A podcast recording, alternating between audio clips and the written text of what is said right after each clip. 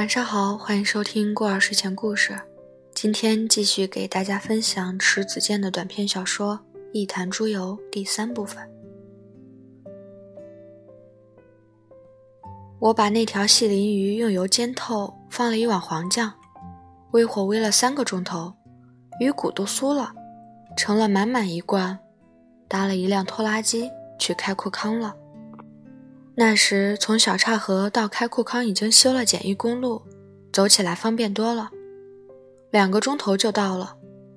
航站的人对老潘很好，并不让他干重活，我去了还让他休息一天。陪我逛逛供销社。我跟老潘说了戒指藏在鱼肚中的事情。老潘说：“听上去像是神话，只有蚂蚁才能把吞了绿宝石戒指的鱼打上来啊！”我怎么能够想到，等我从开库康返回小岔河时，蚂蚁走了。他留下了三封信，一封是给开库康的组织的，说是他爸爸因为他生在苏联而成了苏联特务。现在他离开中国了，跟家里永久断了联系，应该把他爸爸放回小岔河了。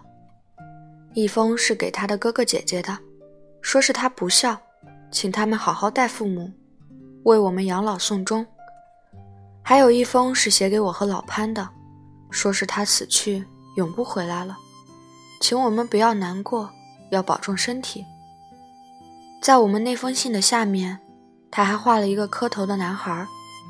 说是每年除夕，只要他活着，不管在哪里，他都会冲着小岔河的方向，给我们磕头拜年的。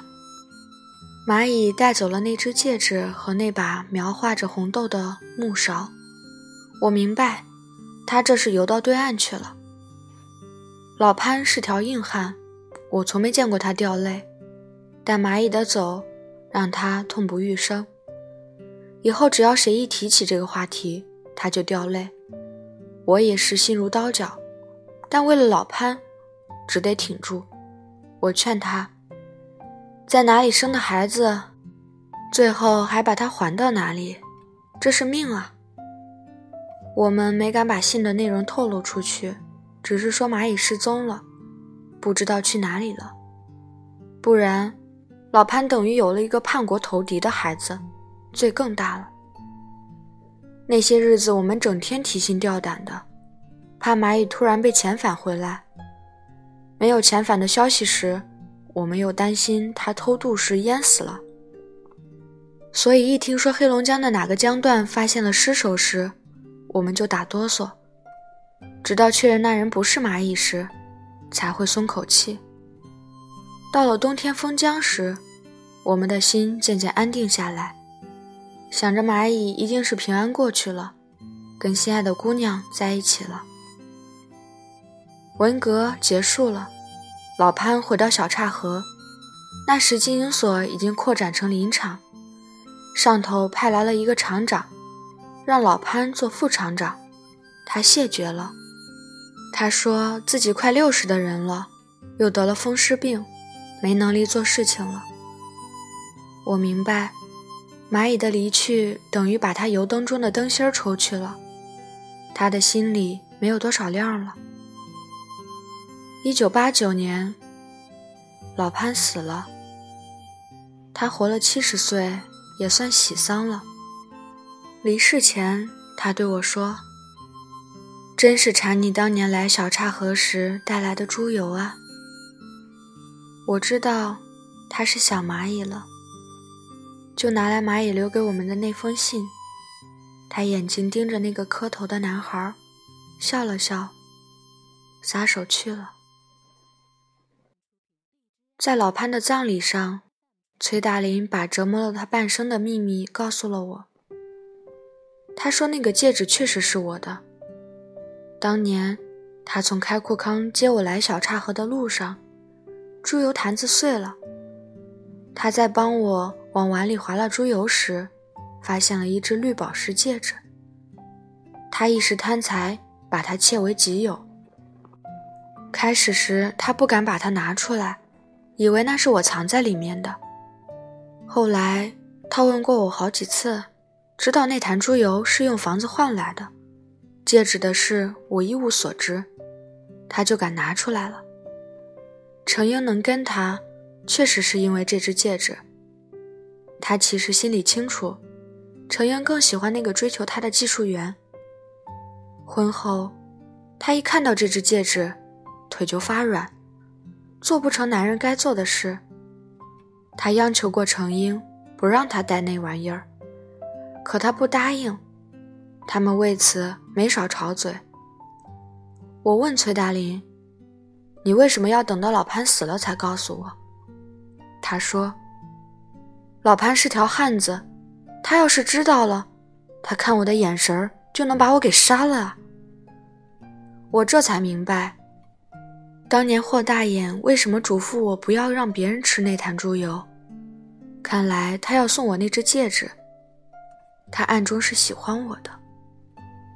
老潘的弟弟刚好从河源老家赶来奔丧，我就向他打听霍大眼的情况。他说。霍大眼得了脑溢血，死了六七年了。他活着时，一见老潘的弟弟就向他打听：“你哥哥嫂子来信了吗？他们在那里过得好吗？”老潘的弟弟说：“有一回，他告诉霍大眼，说我生了一个儿子，叫蚂蚁。”霍大眼说了句：“比较臭虫好啊。”气呼呼地走了。霍大眼的老婆是个泼妇，两口子别扭了一生。霍大眼病危时，他老婆正在鞋店试一双黑皮鞋。别人唤他快回家，他不急不忙地对店主说：“给我换双红鞋吧，他死了，我得辟邪，省得老王八蛋的魂魄回来缠我。”唉，可惜我知道这戒指的来历晚了一步。要是老潘在，我可以跟他显摆显摆，瞧瞧啊，也有别的男人喜欢我啊。不过以老潘的脾性，他听了后肯定会哈哈大笑，说：“一个眼睛长得跟牛眼似的屠夫喜欢你，有什么臭美的？”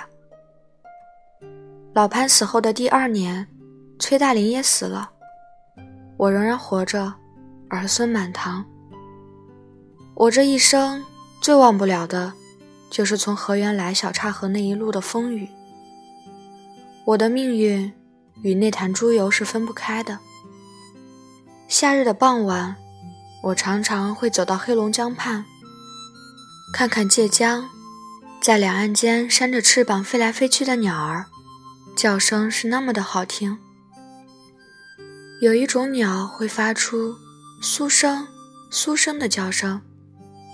那时我便会抬起头来，我眼花了，看不清鸟儿的影子，但鸟儿身后的天空，我还看得挺分明呢。